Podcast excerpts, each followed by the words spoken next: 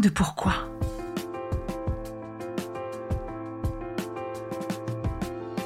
Écoutez bien. Ici, les spécialistes de la résilience, les survivants du cancer, vous raconter leur traversée, leurs chocs, leurs peurs, leurs espoirs et leurs choix face à cette maladie qui les transformera à tout jamais.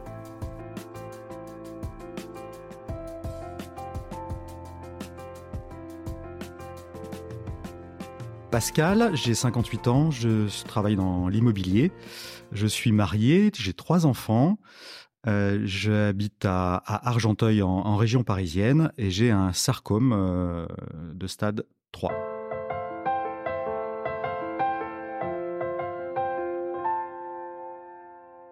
Bonjour Pascal. Bonjour Magali. Merci d'être venu me rejoindre. C'est un grand plaisir. Je suis très très contente de t'accueillir dans le studio. On s'est connus par euh, les réseaux. Et je trouve que ton site est super bien fait, vraiment. Enfin, moi, il m'a sauté aux yeux euh, au moment où je démarrais le podcast. Je me souviens que j'étais rentrée en relation avec toi. On se souvient du nom, Balafre? Et euh, tes visuels. Enfin, je trouve ça assez efficace. C'est très gentil, merci beaucoup. En fait, la, la genèse de l'histoire, c'est un petit peu comme la tienne. C'est-à-dire que euh, quand euh, on m'a appris que j'étais atteint d'un cancer, j'ai cherché des renseignements. les premiers renseignements que l'on cherche, bah, c'est d'abord autour de soi, les amis, la famille.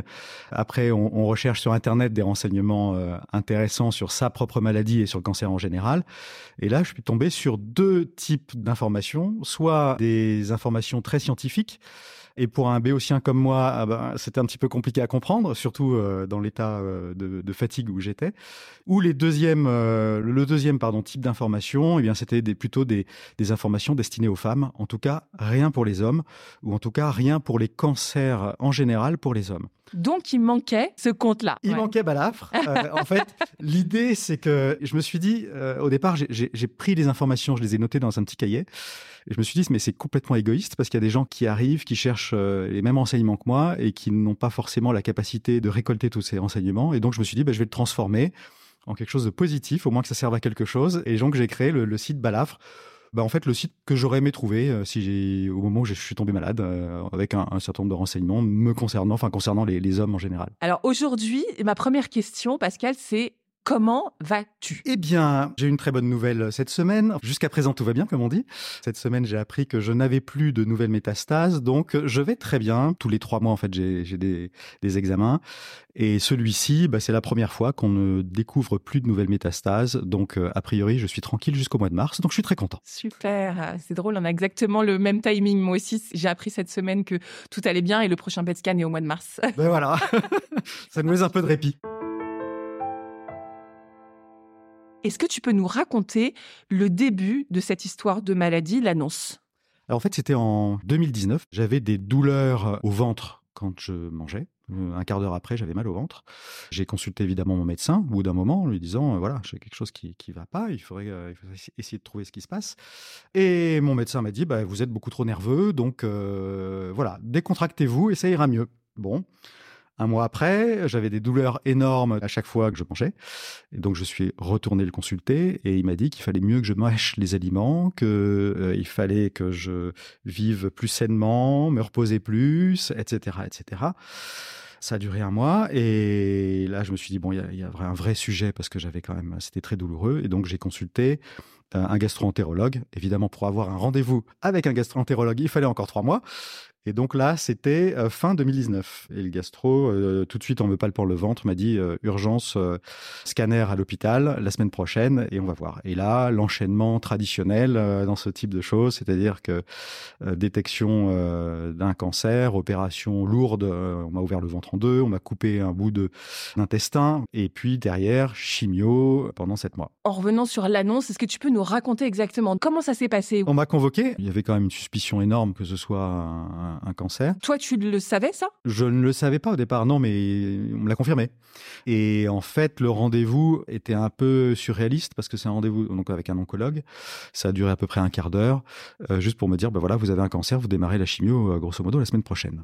Un sarcome des tissus mous. Très concrètement, la vie s'écroule, euh, les projets s'effondrent, l'avenir est incertain. Et donc il y a. Tu te souviens de ce jour-là? Oui, oui, très clairement. J'étais allé avec ma femme, on était là, on était tous les deux au rendez-vous. Tout s'effondre. On ressort, euh, on s'effondre dans, les bras l'un de l'autre. C'est euh, vraiment un moment extrêmement difficile, sans soutien autour. Enfin, c'est assez étonnant parce qu'on est dans un, quand même dans un environnement très froid, très, très glacial à l'hôpital. Euh, je sais bien que les médecins n'ont pas de temps, donc c'était extrêmement rapide. Et après, il faut digérer. Ben voilà, on rentre à la maison, on se dit, il ben, faut l'annoncer aux enfants. de quelle façon on va l'annoncer? Et puis, voilà, comment bâtir notre avenir à partir de ça. Est-ce que tu as posé cette question de la perspective que tu avais devant toi Est-ce que tu avais une idée euh, du stade? Il me reste combien de temps? Enfin, la, vraie question, en fait, le personnel médical ne répondait absolument pas à ça. Donc, j'avais cherché euh, les statistiques. Euh, donc, il y a les histoires de 5 ans. Est-ce que je vais passer les 5 ans ou pas? Pour moi, c'était une question de 3 6 mois. Enfin, j'étais vraiment dans cette perspective-là, en me disant, pour avoir vu autour de moi des gens, des gens malades, ben voilà, j'en ai plus pour longtemps. C'est ce que tu pensais? C'est ce que je pensais, oui, oui absolument. Et donc, moi, l'idée, c'est, ben, on se met dans une position de warrior et vite organiser euh, le tout pour protéger sa famille. Donc moi, c'était ça tout de suite. Je, vais, je me suis dit comment je vais faire pour protéger ma famille? Donc je m'imagine partir, comment restructurer euh, bah, tout autour de moi? Toi, ton point de départ, c'était de penser que tu allais euh, partir et donc d'organiser sans toi la vie, c'est oui, ça? Exactement. Mais ça l'est toujours. Toujours, je, je, pense dans, dans, ce que j'organise, dans ce que je fais, au niveau patrimonial, enfin ce genre de choses, en me disant toujours, est-ce que c'est la bonne solution? Est-ce que ce sera pérenne le jour où je serai plus là? Mais c'est pas pessimiste, hein, c'est juste euh, une question de prudence. Et je me sens mieux quand je sais que euh, ma femme et mes enfants sont à l'abri. Enfin, c'est juste une question de sérénité. Encore pour revenir justement à ce moment-là où on t'a annoncé la maladie, quelles ont été tes ressources? Parce que, donc évidemment, ton épouse qui était avec toi, ce moment-là où, le sol se dérobe, où on est finalement sidéré, euh, pour se relever de ça, on pense à quoi? On actionne quoi? Tout de suite, ça a été plan d'action. Alors l'action, ça s'est traduit plein de choses. Hein. C'est on déménage, on se réorganise. J'ai pas les infos, je crée un site balafre. Euh, enfin voilà, c'est complètement dans l'action. Plus on est dans l'action et moins on est dans le, repli sur soi et, euh, la crainte quoi finalement. C'est ce que tu as ressenti? Oui, parce qu'en plus l'action elle est euh, elle est pas solitaire, elle est avec des gens autour de moi. Donc la création du site par exemple, c'était ben, avec mes enfants, avec des gens que je connaissais qui pouvaient m'aider sur ce sujet. C'est pas un travail de loup solitaire qui s'enferme, qui se plonge dans, dans ses bouquins ou dans sa, sa réflexion moi, c'était vraiment, euh, j'ai ma famille extrêmement proche et mes amis qui ont toujours été là. Euh, donc, c'était vraiment ça mes ressources et, l'action euh, qui était le fil conducteur.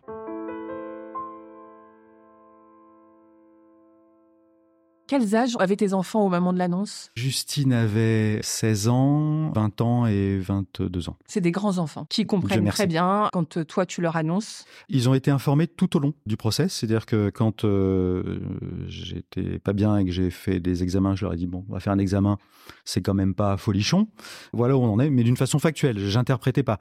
Ensuite, euh, quand il y avait des énormes doutes sur le fait que ce soit un cancer, je leur ai dit c'est pas très bon. Les nouvelles risquent de ne pas être bonnes. Et ensuite, quand on m'a annoncé le, euh, mon cancer, je leur ai dit, bah, écoutez, voilà, les résultats est pas bon, euh, j'ai un, cancer, j'ai un traitement à subir, donc ça va être un peu pénible pendant quelques temps, sachez-le. Très factuel avec tes enfants. Très factuel. J'évitais d'interpréter. En revanche, je les tenais au courant de toutes euh, les étapes pour pas qu'il euh, tombe de, haut euh, avec une étape euh, loupée, ou surtout qu'ils gardent confiance dans ce que je leur dis et qu'ils se disent pas effectivement on essaie de leur cacher des choses, ce qui est le, pour moi le, pire dans la relation qu'on peut avoir avec des enfants. Ensuite, tu nous as dit les traitements que tu avais subis. Euh, dans quel ordre ça s'est passé? Alors, ça a été l'opération très rapide puisque en une semaine, euh, on m'a opéré. On m'a coupé un bout euh, d'intestin. donc, ça a été assez long pour se remettre en, fait de, ça parce que évidemment, j'ai une belle belle balafre justement sur sur le ventre. Dès que j'étais j'ai un petit peu debout, j'ai commencé les traitements de chimio. Alors la même chose, l'oncologue me dit vous allez commencer lundi les traitements de chimio. Concrètement, on vous dit ça, euh, vous vous dites mais oui, et, qu'est-ce qu'il y a derrière? J'ai rendez-vous lundi, je viens avec quoi? Je vais comment ça va se passer? Est-ce que je vais être dans une salle? Est-ce que je vais être allongé? Est-ce que je vais être seul? Est-ce que je vais être assis? Il y a plein de questions qui se posent euh, et j'avais pas la réponse. Et le flou fait peur, donc euh, c'est pour ça que ça me semblait important de, créer des sites d'information autour de ça. Ensuite, période d'observation, il s'est avéré que j'avais des métastases sur le foie. Et donc, euh, j'ai eu trois cryothérapies. Et le, mois d'août dernier, j'ai eu euh, de la radiothérapie. Donc, en fait, l'idée, c'était de, supprimer au fur et à mesure les métastases, au fur et à mesure qu'elles sortaient dans, le foie. parmi tous ces traitements que tu as subis, il y a quelque chose dont tu as envie de parler qui t'a touché particulièrement? Oui, c'est la chimio qui pour moi était le, le comble de l'horreur. Mais il faut pas s'en inquiéter non plus. On s'en ressort vite. Mais pendant la période, c'est très difficile. Et d'ailleurs, euh, pour euh, écrire l'article sur euh, la chimio et ses effets secondaires, ça a été absolument épouvantable. J'avais la nausée à chaque fois que j'y pensais. C'est dingue. Un an après, deux ans après, j'avais toujours autant de mal à écrire un article sur la chimio. Le fait d'y penser, effectivement, ça me renverse l'estomac. et il a fallu tout le long de cette chimio, imaginer euh, des astuces pour euh, aider à mieux vivre cette chimio. Il y, a, pas mal de choses autour de ça. Donc, je me suis énormément renseigné parce que j'ai eu à peu près tous les effets secondaires euh, que l'on peut avoir sur une chimio. Donc, assez désagréable. Le fait, par exemple, pendant l'injection du produit, on a des nausées. Je fais beaucoup de bateaux. Donc, moi, l'idée, c'était de se dire, je vais le gérer comme un mal de mer, penser des images positives et ça permettra effectivement de, de penser à autre chose que cette chimio et qui coule dans les veines et qui, qui crée des nausées. Donc il y a eu pas mal de choses qui ont pu aider comme ça. Est-ce que pendant la chimio, physiquement, tu étais différent? Est-ce que par exemple, tu as perdu tes cheveux? Alors j'ai déjà perdu euh, du poids. 7 kilos, ça, ça se voit. J'ai perdu mes cheveux. Donc pour un homme, perdre des cheveux, c'était pas très grave. J'ai même trouvé ça relativement agréable. Euh, se baigner dans une piscine euh, sans cheveux, c'est assez agréable. Prendre des douches avec l'eau qui coule sur euh, son crâne nu, c'est assez agréable. La seule chose, c'est qu'après j'ai perdu ma barbe, puis mes sourcils. Et là, effectivement, on a tous les symptômes de la maladie. Votre boulanger, votre épicier, bah, il se rend compte bien sûr que vous êtes malade. Et donc là, il a fallu que j'essaie trouver des astuces pour essayer de cacher un petit peu, euh, un petit peu cette tête-là. Comment t'as fait ça? Plusieurs choses. Euh, parce qu'un crâne nu, quand on a de la barbe, c'est pas très gênant. Quand on a plus de cils, plus de sourcils, plus de barbe, plus de cheveux, bah, en fait, euh, bah, j'ai mis des, chapeaux sur la tête, des bonnets, ce genre de choses. On se rend pas forcément trop compte, mais on perd son regard quand on perd ses sourcils. Et donc, mes filles et, ma femme et des copines m'ont donné des astuces, notamment des petits crayons qui marquent un petit peu les, les sourcils sans, sans ressembler à une drag queen, mais juste qui marque le, le, regard en fait. C'est le regard qu'on porte sur toi qui était embêtant? Je trouve qu'il faut, quelle que soit la situation, avoir de la tenue parce que euh, on a des gens autour de soi, il faut les respecter. Et c'est vrai que il peut y avoir des images choquantes de quelqu'un qui vous a pas vu pendant quelques temps, qui vous revoit après euh, une certaine période où là vous êtes malade. Ça peut marquer les esprits. Et ma sœur, par exemple, qui était à, à Toulouse à l'époque et moi j'étais à Paris, régulièrement, je lui envoyais des photos de mon visage, euh, de mon crâne, pour qu'elle voit l'évolution lente de la maladie, parce qu'on se rend pas trop compte, mais qu'elle n'ait pas à découvrir euh, deux mois après ou trois mois après euh, mon visage en, en, réalité. Et là, ce serait vraiment des images choquantes et je voulais absolument, absolument éviter tout ça. C'est super d'avoir ton point de vue euh, masculin, tu vois, sur le regard qu'on porte sur soi et tout, parce que c'est toujours tellement, on a l'impression une question féminine, tu vois, de euh, bien se présenter par rapport à l'extérieur, mais en fait, c'est pas que féminin, quoi. C'est vraiment quelque chose juste d'humain. Ouais, c'est une question de respect des autres, déjà, et puis une respect de soi. C'était important pour toi, ta présentation Très important. Alors, la présentation, le, fait que je, bouge, euh, que je sois actif, même pendant le, pire de la chimio, je m'astreignais à bouger, à marcher. Donc euh, le jour même de la, chimio, ben, je sortais, alors évidemment pas tout seul, avec ma femme. Au début, je faisais des petites balades, après ça s'est restreint à un tour du pâté de maison. C'est une question de, forme, de dignité. Euh, même au pire du pire, je me douchais, je m'habillais correctement et, et j'étais pas avachi dans le canapé. Je faisais très attention à ça. Là, tu es euh, parfait. Enfin, je te vois devant moi, tu as des cheveux, euh, voilà. Et donc, euh, pour récupérer de tout ça, l'opération, la chimio et tout, est-ce que tu as eu des ressources particulières? Tu as fait du sport Oui, tout le temps. La période préalable à la chimio, je, savais que ça allait être un, coup dur. Et donc, je me suis entraîné comme un, un sportif qui se prépare à, à une épreuve. Moi, l'épreuve, c'était la chimio. Je savais qu'elle arrivait. Et donc, j'ai fait énormément de sport avant en me disant qu'il fallait que je sois au top de ma forme parce que je savais qu'après, ça allait se dégrader petit à petit. Donc, si ça dégrade euh, avec une forme moyenne, euh, ben, c'est très vite, euh, j'arriverai au fond du gouffre. Donc il fallait que j'arrive très en forme. Donc je faisais du vélo tous les jours, je, faisais énormément de sport. Et même pendant la chimio, je m'astreignais à continuer des activités alors sportives au départ. Après, c'était plus de, de l'entretien. Enfin, je marquais moi à chaque fois ce que je faisais, donc ça me permettait de comparer d'un mois à l'autre. Alors évidemment, je voyais que ça se dégradait, mais je tenais à chaque fois, enfin tous les mois, à, à continuer à être le plus en forme possible. Tu parles de ta maladie, tu as parlé d'intestin, de foie. Est-ce que tu as changé ton alimentation? Alors là, il faut des warnings dans tous les sens parce que je vais vous dire quelque chose qui n'est pas forcément euh, apprécié par les médecins. Moi, j'ai fait un, un régime keto. C'est un régime, en fait, où on supprime tous les sucres et on mange du gras. C'est assez contraignant mais c'était quelque part un peu moi ma, ma façon d'être actif dans le traitement. J'ai tenu ce, régime keto pendant toute la période de la chimio. Finalement, la chimio s'est relativement bien passée. J'en arrive à une question d'ordre un peu plus euh, abstrait. Cette maladie, à quoi ça t'a fait renoncer? Alors, le premier renoncement, ce sont les projets à long terme. J'imagine pas bâtir des projets sur 10 ans. La deuxième chose, c'est j'ai renoncé à, à, ma vie d'avant, hyper active. Je fais attention au stress, euh, je fais attention à une, voir une vie euh, voilà, équilibrée. Est-ce qu'il il euh, y a des gens peut-être qui sont euh, partis ou euh, auxquels tu as dû renoncer avec la maladie? Très bonne question. Moi, en fait, je me suis rendu compte que j'avais pas perdu d'amis. J'ai eu allez, deux, trois personnes qui ont pris une fois de mes nouvelles par politesse et qui ne sont pas revenues vers moi c'est pas grave. Mais les autres, en revanche, qui ont été extrêmement présents. Je vous donne quelques anecdotes. Le jour où euh, bah, j'ai dû me raser la tête parce que j'avais euh, les cheveux qui tombaient en masse. Donc j'avais dit à des copains, ben voilà, aujourd'hui je me rase la tête. Euh, ben, on avait organisé une petite visio parce qu'ils m'ont dit on veut voir ta tête quand tu seras rasé. Encore une fois, dans, l'idée que euh, c'est pas un sujet tabou et on peut même en plaisanter. Et en fait, on a fait un WhatsApp et quand j'ai ouvert le WhatsApp, ils avaient tous le crâne rasé. Donc c'est un, un moment intense euh, d'émotions.